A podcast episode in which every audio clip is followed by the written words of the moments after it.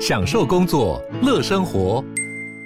就算不在办公室，也能从容应对线上会议。HP Dragonfly 透过专业的 HP Presence 设计，内建降噪及会议快速键，搭配清晰的 Bang & Olufsen 音效，增强音讯及视讯功能。HP Dragonfly 顶级商务笔电，采用 Windows 11专业版，让您在会议中享有最佳的视觉和听觉品质。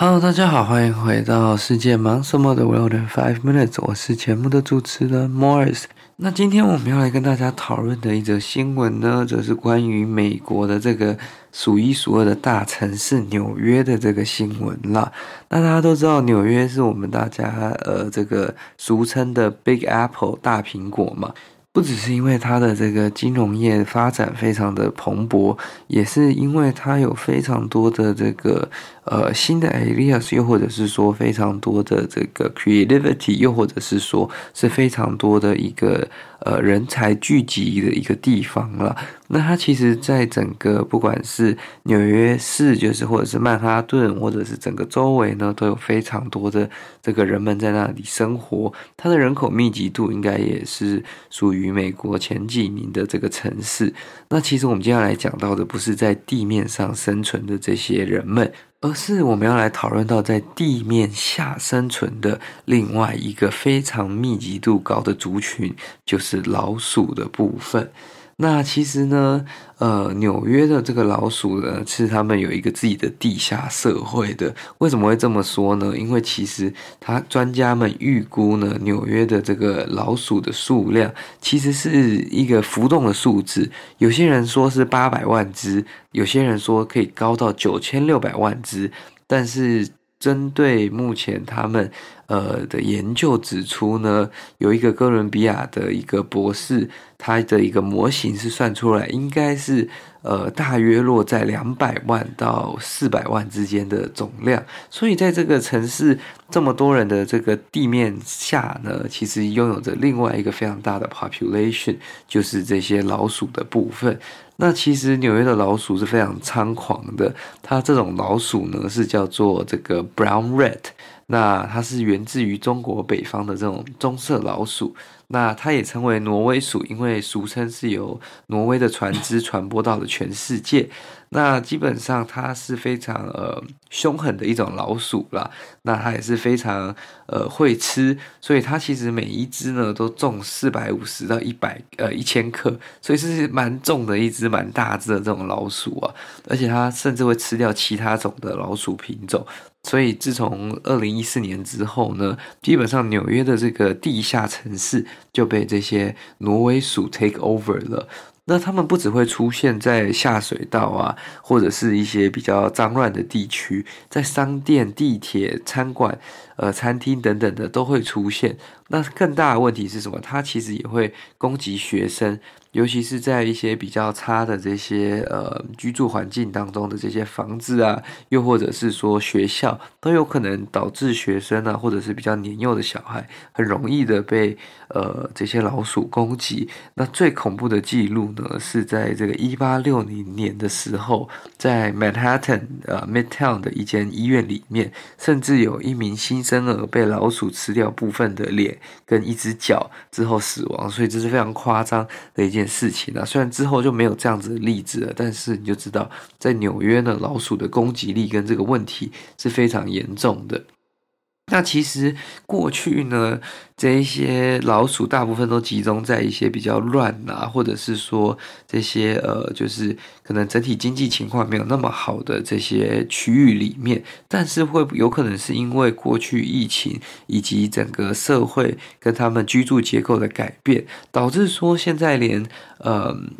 上西呃，那个叫做上西城啊，麦迪逊大道，就 Madison Avenue，或者是说 Upper 呃 East Side 这边以前所最俗称的这些富人区呢，都会有蛮多老鼠的这些身影的。那其实这件事情引发了非常大的这个关注啦，也不是近期的关注，是过去每一任的纽约市长都想要解决这个老鼠鼠患的问题，但是都没有一个非常呃成功的办法。那为什么这些老鼠的问题这么重要呢？不只是因为它会影响到整个市容，会影响到人民的生活，会攻击这些比较年幼的小孩。更因为呢，他们身上有可能带着一些病菌，因为其实根据研究呢，他们可能会带不管是大肠杆菌啊、呃沙门氏菌啊、汉他病毒啊，或者是有超过十八种未知的新病毒，都曾经被在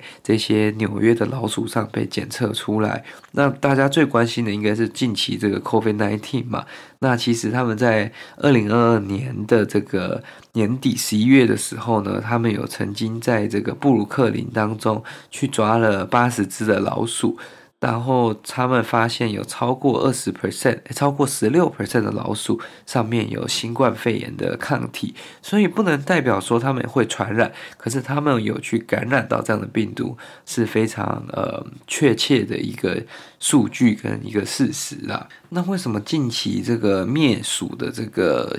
风气，或者是说这个舆论又再次的兴起呢？其实主要是因为就是二零二一年或二零二二年。跟过去的这些往年同期相比呢，市政府收到的这个鼠患，或者是说跟老鼠相关的投诉呢，每年都增加三分之二以上，就是以六十 percent 的这个。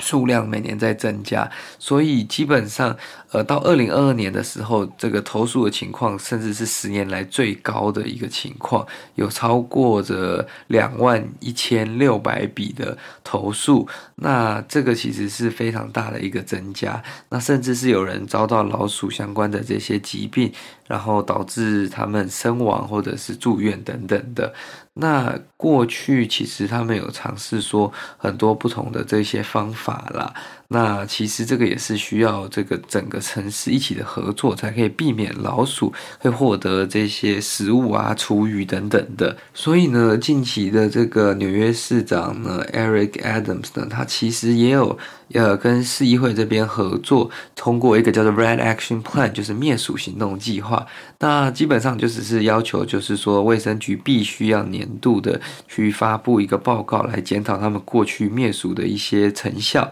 那建筑工程呢，必须要让有灭鼠执照的人进行灭鼠之后，才可以取得这个施工许可证。那其实更重要的是什么呢？在明年四月一号之前呢，卫生局将会把这些鼠患严重的地区，呃，分类，那进行整治。那有一些大楼跟区域呢，就会。被呃限制，他们可以倒垃圾的时间。虽然整个城市慢慢都会有这样子的限制，可是会有这些鼠患的地区开始。那如果有违反这些鼠患规定两次以上的大楼或住家，就会必须要使用这些呃特别的防鼠垃圾容器至少两年了。那其实呃这些都是一些比较硬性的规定。那如果要真的要真的做到，就是完全防范老鼠有这么多的食物跟垃圾资源呢，必须要配合像是垃圾车呃收垃圾的时间，就像台湾目前这样子的一个模式。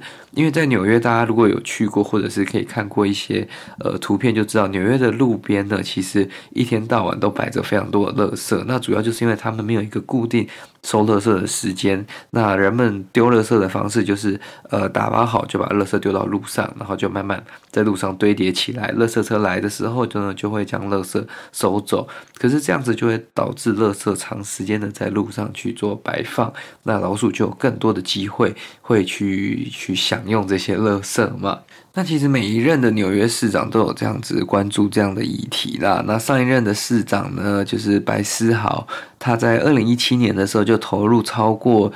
呃九亿台币。包括使用老鼠药啊、陷阱啊，呃，对老鼠的巢穴喷干冰啊等等的，但都没什么效果。那甚至民间团体也有自己组成这种灭鼠行动，那就是基本上他们会在星期五晚上带着他们的狗去猎鼠。可是这样的行为呢，当然又再次受到了这些动保人士的批评啦，就是说，呃，用这些大型动物来猎杀小型动物，会造成老鼠的恐惧跟疼痛，是非常残忍的。那这个就是一个要取得平衡的地方嘛。那即使动保团体这样子一直有很多的声量跟批评，可是为了这些市容以及市民的生活品质，基本上每一个纽约市长还是都是非常努力的在解决老鼠的这个问题啦。所以目前时任的。这个市长 Eric Adams 呢，也斥资呃非常大的金额呢，在安装包括这这些防鼠的垃圾容器，就有点像是防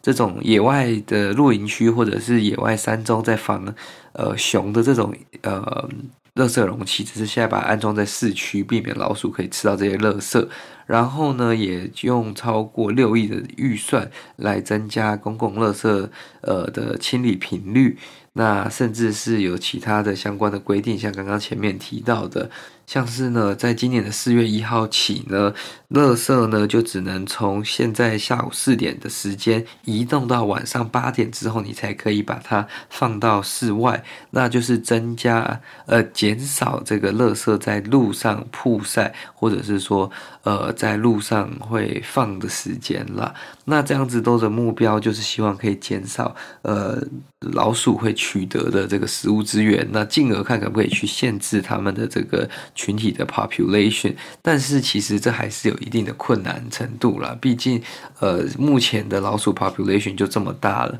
你用这样子的方法真的能解决问题吗？这也是一个比较困惑，也不一定能确切解决问题。所以同样灭鼠的行动可能也是要同时间去进行的啦。那今天其实原本会讲到这个新闻呢，是看到另一则新闻，这是关于就是。说纽约，呃，就我刚刚提到纽约市长 Eric Adams 呢，他虽然花这么多的心力，花这么多的这个努力，想要去灭鼠，然后去制定这么多的规定，但其实呢，他在这个纽约布鲁克林的房子呢，呃，他应该是他不是他自己住的，可是他有一栋这个房子被他的这个卫生局连续开罚了两次，因为都有被呃调查员发现有。严重的老鼠问题，然后屋主没有积极的解决，但是他也目前也在跟他自己的卫生局协调说，因为他自己认为说他花了超过七千美元，就是台币应该二十几万的费用，在这个